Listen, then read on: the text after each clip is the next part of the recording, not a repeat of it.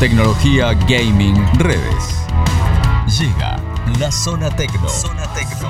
A segundos afuera. Presentado por Encryptor.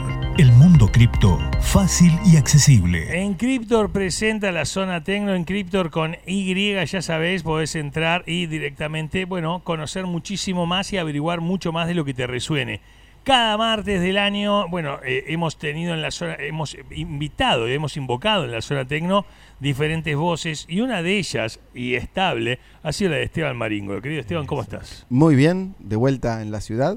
Volví ¿Cómo estás? muy bien, estuve en estuve por Estados Unidos la semana pasada. ¿Estuviste laburando? Estuve, sí, fui, me invitaron. Mejor ahí el Sí, retorno. perfecto, perfecto, muy bien. Eh, la verdad que muy bien, de vuelta disfrutando del ¿Cómo, calor. cómo- cómo está esto de, de viajar al exterior con, viste que, que- que dejó de, viste para lo que, que la gente que viajaba, y venía, como que era una cosa media así, eh, mucho control, mucha... La verdad que a la ida fue todo muy directo porque para entrar allá es una aplicación que se llama Verifly, cargas todo, te hacen un prechequeo de todos los documentos, vacunas, certificados, etcétera, y, en- y vas como un tubo. Para Ajá. entrar estuve como cuatro horas para hacer el check-in, casi pierdo los dos vuelos. te, te- te, eh, miran qué vacuna te dieron. Sí, sí, te, te miden todo. te- eh, allá me hicieron bastante control. Ok. Eh, al abordar. Todo el control es al abordar. Después ya una vez que entraste, ya está. El único bajón es que tenés que andar con el barbijo en todos lados.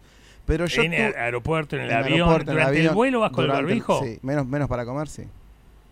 Puedes comprar uno que se haya barbijo y el que te tapa los Y ojos y sí, listo, y ya junto. directamente Sí, lo- sos como un hombre embolsado. Lo bueno, lo cual me sorprendió, es que yo estuve en, en Raleigh, en Carolina del Norte, y es que ahí había una, una- una especie de ordenanza local que en todos los lugares se podía entrar sin barbijo. O sea, en los comercios, en todos lados, salvo Ah. que el dueño del local, por alguna razón de que es dueño del local, Paranoia. Dice yo quiero que exigir esto. Así que eso fue una comodidad. Es más, volví acá y dije, uy, me tengo que poner barbijo para ir al almacén. Ya Claro. estoy vacunado, ya, ya estuve COVID, o sea que... Pero bueno, margen de eso, todo muy bien, la verdad que disfrutando un poco el frío allá. Eso. Sí, Disfruto más el calor acá. Hoy eh, nos, nos, eh, escribían justamente con 3 grados cero de Estados Unidos que nos estaban escuchando. Este, pero bueno, eh, parte de, de placer, parte de laburo, parte de lo que vas haciendo. Así que bueno, de vuelta en la ciudad, contento, contento de estar en Neco. Contento de estar en Neco. Yo vi sí, un, sí. un posteo tuyo como diciendo Home Sweet Home y el puente colgante, como el mini Golden Gate, te, eh, te da esa cosa cuando volvés a Sí, decir, vayas a donde vayas, estás feliz de volver a Neco. Sí, más que nada en esta época del año. Es como que esta época del año no me gusta irme, de hecho. Es como que, bueno, me invitaron, no podía no ir. Claro. Pero, pero sí, prefiero, prefiero estar acá cuando está el calorcito. Y, porque si no me banco los nueve meses crudos que tiene Necochea, que no son los más así agradables. Claro. Y ju, no me quiero perder el calorcito. Bien. Así que bueno. Este es Pero bueno, las noticias que no solamente yo estoy en Argentina, como, como es habitual, sino que vino eh, a Argentina Vitalín Buterik, que para quienes no sepan, Betelin Buterik, que es un eh, eh, garrochista ucraniano. bueno, casi, casi, es el creador de, de Ethereum, esta, esta red que, que potencia esta cosa de los contratos inteligentes y otras más. eh, Él lo creó. eh, que es que es ruso, es un es ruso, pero Canadiense. criado, claro, exactamente, en Norteamérica. eh, y es una persona que no se sabe todavía si es humano, porque quienes vean alguna foto lo van a ver bastante especial, el un- muchacho. este. otra vez le regalaban una camiseta y él y el que y hizo toda una introducción re larga el que le iba a regalar la camiseta. Sí. Como viste, re, Yo go- no lo- re goma.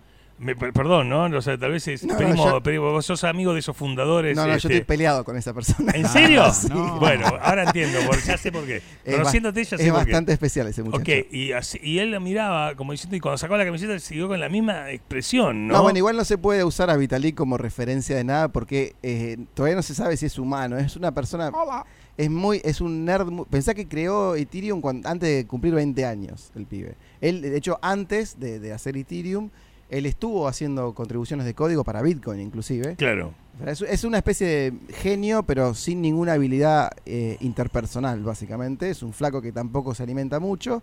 Pero bueno, al margen Está de la cuestión- falto de olla, vi unas No, no, fotos, no, no, está no, está- falto, es es como, eh, o sea, eh, su capital es 1.500 millones de Sí, dólares. sí, exactamente. Comprate una docena de... de- Comprate eh, una remera. En la panadería, Porque- claro. Pero bueno, es, es así, digamos, el mundo de la tecnología está lleno de frikis así, que son lindos personajes, la verdad que le dan un poco de color. Él al tiene asunto. monedas en la computadora, ¿no? Eh, que no son reales, no tiene papel moneda, tiene monedas, eh, criptomonedas y también tiene calorías Sí, en sí. versiones en computadoras, Claro, en servidores. Sí, las, Claro, las tiene no, guardadas, no las no usa, necesita. exactamente. No, y el dinero tampoco, de hecho. Eh, porque tiene- él dice que tiene una vida bastante frugal en general. O sea, de hecho ha donado un montón, millones de, de dólares a mu- muchas, muchos proyectos y a Claro. muchas entidades benefactoras también. Bueno, el tema es que está en la República Argentina. Vino a Argentina, sí, vino en el contexto de una, de una conferencia que se hizo acá en Argentina de The Graph, que es un- una tecnología que sirve para indexar eh, blockchain, smart, smart contracts y cosas por el estilo, que no es bastante técnico el asunto, pero vino invitado y obviamente quienes organizaron eso también lo invitaron a distintas actividades privadas, donde por ejemplo él- hubo un video que estaba circulando por las redes donde le daban una camiseta argentina que tenía la 10 y decía Vitalik, ¿no? Con el Claro. nombre. Eh, el, que, el que le dio este, este personaje que, que hablaba mucho y con quien yo me he Sí, peleado sí. por Twitter en reiteradas oportunidades, eh, es Santiago Siri, que es el que ¿Es algo de Siri que decís Siri? ¿dónde, No, eh, no, no, ese sí, ¿Dónde eh, dejé las llaves? el de, el de Apple es inteligente. Ok. Eh, el de Me encanta cuando se pone picante, ¿eh? Eh, Síganlo, arroba EAM Plus, en Twitter, sí. El, bueno, este, este chico es el creador de, de una cosa que se llama un, un- un token que se llama UBI, que es el ingreso único, básico universal, que es una cosa media especial que para tener un ingreso universal tenés que pagar como hoy 200 y pico dólares de, de- de comisión en la red para tener el ingreso. O sea, es una cosa que lo pensó como para algo, algo así de ayudar a los más pobres y la realidad que lo único que hizo fue una especie de Ponzi medio especial. Pero bueno, al margen de ese detalle... eh, ¿La presencia de Vitalik en Argentina impacta, hace algo? No, no, yo creo que más que nada le da una oportunidad a los políticos y famosos de hacer un poco de cholulaje con el mundo tecnológico, en particular de blockchain. Sí va a haber una charla hoy a las 20 horas. eh, después vamos a poner el link en la nota en la, en la, en la web de la K2, que está hoy de libre acceso, que la organiza la, la ONG Bitcoin Argentina. Así que seguramente si alguien tiene una pregunta para hacerle a Vitalik o a alguien de los, de los oradores. ¿Qué le preguntarías a Vitalik? eh? Eh, así si tenés... Entra ahora, entra así. Claro. Estaba buscando, suponete, eh, Bahía Blanca, se perdió y entra acá al estudio en Sahara. Este... Eh, hablando ruso, ¿no? Y claro. yo, yo, la verdad que la pregunta es media técnica, pero tiene que ver Sí, sí. justamente con Ethereum y por qué pasar de, digamos, hay una, hay una actualización a esta red que es la, hay que tener en cuenta, es la, ¿Por la qué? segunda Que red, dure para siempre. exactamente, ¿por qué pasar de, de- de la prueba de trabajo, que es, es esta cuestión de, de Work gasto, of proof. El, el proof of work, al revés, Proof of work. Que es, poner las computadoras a trabajar para resolver un algoritmo, que es lo más descentralizado y termodinámicamente seguro, a esta cuestión del proof of stake, que es básicamente quienes ponen más plata son quienes, tienen más derecho a hacer votos y genera una especie de club de ricos o elite, eh, no basado en la energía, como sería el uso del cómputo, sino basado en cuánto tenías previamente. O sea, en el caso de Ethereum lo hacer, en mi opinión, eh, menos descentralizado, cuando creo que hoy es de las redes más descentralizadas que hay. Ok, le preguntarías eso. Yo le preguntaría eso y, habría que ver qué me responde. ¿Cuánto creéis que duraría su respuesta? ¿10 segundos o 10 minutos? No, lo he escuchado en entrevistas y es, es una persona bastante inteligente y puede haber darme un argumento que seguramente no entienda y le tenga que decir ok, porque me va a llevar un rato discernirlo. No, pero es una persona que la verdad que es, es un, es un tipo muy inteligente. Yo lo he escuchado en podcast así de tres horas en varios episodios. Y es un pibe que piensa sobre economía, sobre una. Tiene un montón de conceptos de economía muy buenos. Hay uno que se llama. eh, sería como economía cuadrática, que le llama a él, que es esta cuestión donde, bueno, varios eh, actores interactúan y generan. es- tiene que ver con toda esta cuestión del DeFi y todo eso. Ok. Eh, no, la verdad que es una persona muy interesante. O sea, al margen de que es un friki, es, es una persona que, que daría para comer un asado o, o a tener un, un programa de radio entero con él, digamos. Ok, me gusta, bien. Eh, bueno, y justamente y en este contexto también, de hecho, estuvieron quienes. eh, una de las noticias es que bueno, estuvo el show de Soda Stereo, esta, esta especie de remake de, Sí, sí, esta cosa de, de- sí, De- sí, de de- de- tributo, homenaje, show. y recaudación, digamos, porque es un poquito de todo. Eh, y en el contexto de eso, una de las noticias del año que hubo tanto, que vamos, dentro de los hitos que vamos a hacer un repaso luego, estuvo este tema de los NFT, que son estos coleccionables, si se quiere, eh, digitales, donde nadie te los puede sacar y donde queda una prueba pública de quién es el dueño. No, no en el de la identidad del nombre, sino de a nivel contrato, cuál es la dirección de, de, de- de- de Ethereum en este caso, que es dueño de un token. Entonces, la gente que organizó este, esta, este tour o este, este show sacó unos NFTs, o sea, unos coleccionables de vuelta, Sí, sí. sobre que te daban, Vimos la noticia en estacioncados.com, ¿no? claro, que te daban distintos accesos. O sea, vos sacabas lo que. Había uno que era un Golden Pass, que te daban. eh, vos comprabas el NFT del Golden Pass y vos quedaba registrado que era tuyo, vos después lo podías vender como quien vende, no sé, imagínate que vos tenés la entrada para ver a los Rollings en River Sí. y la querés vender como un coleccionable. Bueno, esto te queda lo mismo, o sea, te daba acceso a la entrada y aparte te da, para vos y para un invitado, y te quedaba el coleccionable que vos después podías revender y hacer lo que quieras. Y lo mismo hacían con el soundcheck. O sea, tenían, vos podías entrar para ver el, el soundcheck tanto del show en Buenos Aires como del show que van a hacer en, en Estados Unidos, creo que es en enero. Eh, pero estuve revisando un poco ahí a nivel técnico, esto ya es algo que en general no sale en los medios, Sí. o menos en este sí va a salir, que es justamente que no se vendió ninguno. Ah, no, no. o sea, estaba mirando, el, el único que se vendió, que figuraba como, porque esto de vuelta, en era el caso caro, de- era caro quizás. Sí, bueno, depende para quién. eh, el, Para el- Vitalik el- el- seguro que no. o sea, Para Vitalik seguro que no. El, y para quien compró el único tampoco, creo, porque hay una sola venta del, del Soundcheck. El Soundcheck salía 0,1 ETH, que a, a precio de hoy serían 400 dólares. Y quien lo compró es una cuenta que no podemos saber quién es, pero por esta, esta naturaleza abierta de lo que es la blockchain, en particular de Ethereum, podemos saber que quien lo compró tiene casi 100 ETH, o sea, estamos hablando de alguien que- tiene 400 mil dólares, redondeando un poquito para arriba. Claro. O sea que en realidad como que le tiró un vuelto para ver qué onda. No sabemos ni siquiera si fueron quizás los mismos creadores del NFT. Pero el Golden Pass y todos esos tokens yo estuve mirando por lo menos hoy a la mañana, que lo quise rechequear hoy a la mañana para ver si hubo alguna actualización. Claro. Y no hubo ninguna venta. Yo creo que fue como tanto estas cosas de los NFT, fue nada, una especie de globo de ensayo para ver si prendía. Y si pasa, pasa, como dice el dicho. Che, claro, si hacemos claro. esto. Una cosa media. media. Bueno, Y- probemos, tiralo. Y, y mirá, digamos, hicieron los Golden Pass esto que eran pocos. Sí. y a, y a 0, el Golden Pass salía 0,7 TH, estamos hablando de más o menos dos mil y pico dólares. O sea, bueno, era una, una- una- una recaudación extra eh, por ese lado. Ok. eh, eh, eh, Así ah, que los NFT de Soda Stereo, como tantos son NFT, yo he estado hablando mucho de esto este año. Eh, nada, son experimentos todavía, hay cosas que en realidad no se sabe bien qué valor tienen. Yo creo que es una tecnología que va a seguir creciendo, pero obviamente van a haber muchas cosas que van a ir muriendo simplemente por una cuestión de selección natural. Esteban, eh, te viniste mm, allá por mayo, comenzamos, o sea, eh, al menos a abril, mayo empezamos a planificar esto. Sí, sí, hablando. Este, ¿qué- ¿cómo, cómo, cómo, ¿Cómo vas sintiendo el, el- el ir eh, metiendo en un medio, Nico, este, todo esto que para vos es algo habitual, es común, es, es parte de tu mundo, eh, gran parte, dirían por no decir todo, eh, eh, de, de- de tu mundo de laburo y, donde pones así tu energía? Este, ¿cómo, cómo, cómo, cómo, ¿Cómo evalúas el año? ¿Lo ves positivo? Sí, sí, es un año muy, muy importante. Yo creo que en NECO inclusive, eh, yo que, digamos, en el 2017 yo di la primera charla acá, que quería que hablemos del tema, eh, y recuerdo que en ese momento éramos muy pocos los que estábamos en el tema, tanto de, de- de- saber qué era la cosa, ni siquiera de operar, simplemente de saber. Y este año creo que, por lo menos en mi círculo, mucha gente con la que hablo está al tanto del tema, eh, sabe de esto. Ahora vino mi cuñada que trabaja en una inmobiliaria y me dijo, explícame esto porque ya están preguntando para pagar con, Con cripto.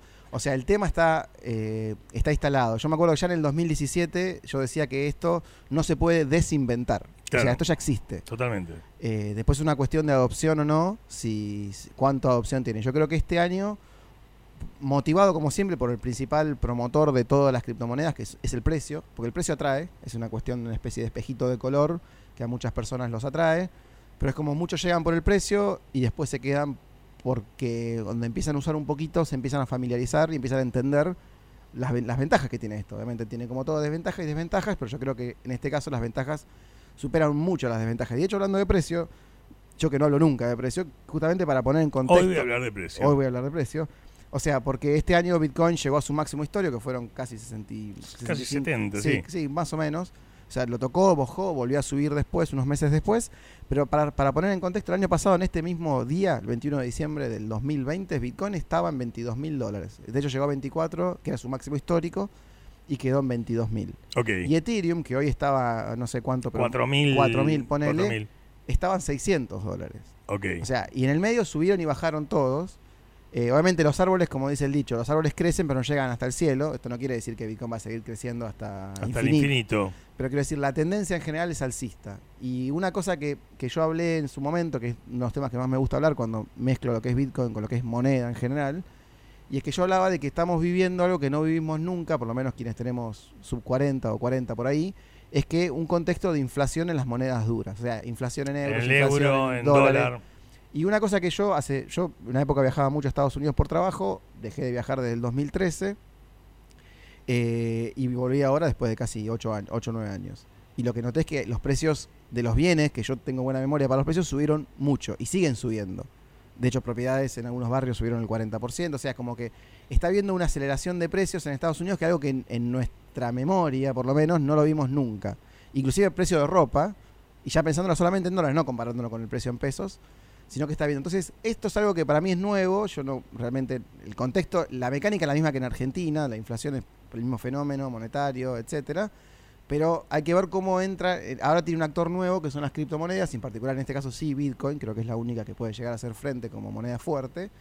Eh, hay que ver cómo, cómo sigue en los próximos años. Eh, pero yo creo que Bitcoin va a tomar un rol mucho más protagónico en los años que vienen.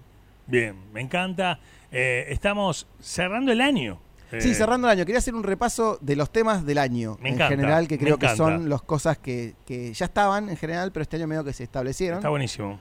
Eh, por un lado, bueno, hablábamos la otra vez del concepto este de Web 3, que la Web 3.0, o sea, la Web 2.0 era que la gente genera contenido, no solamente lo consume. Eh, la Web 2.0, eh, eso era la, la Web 2.0, la Web 3.0 donde la gente es dueña del contenido.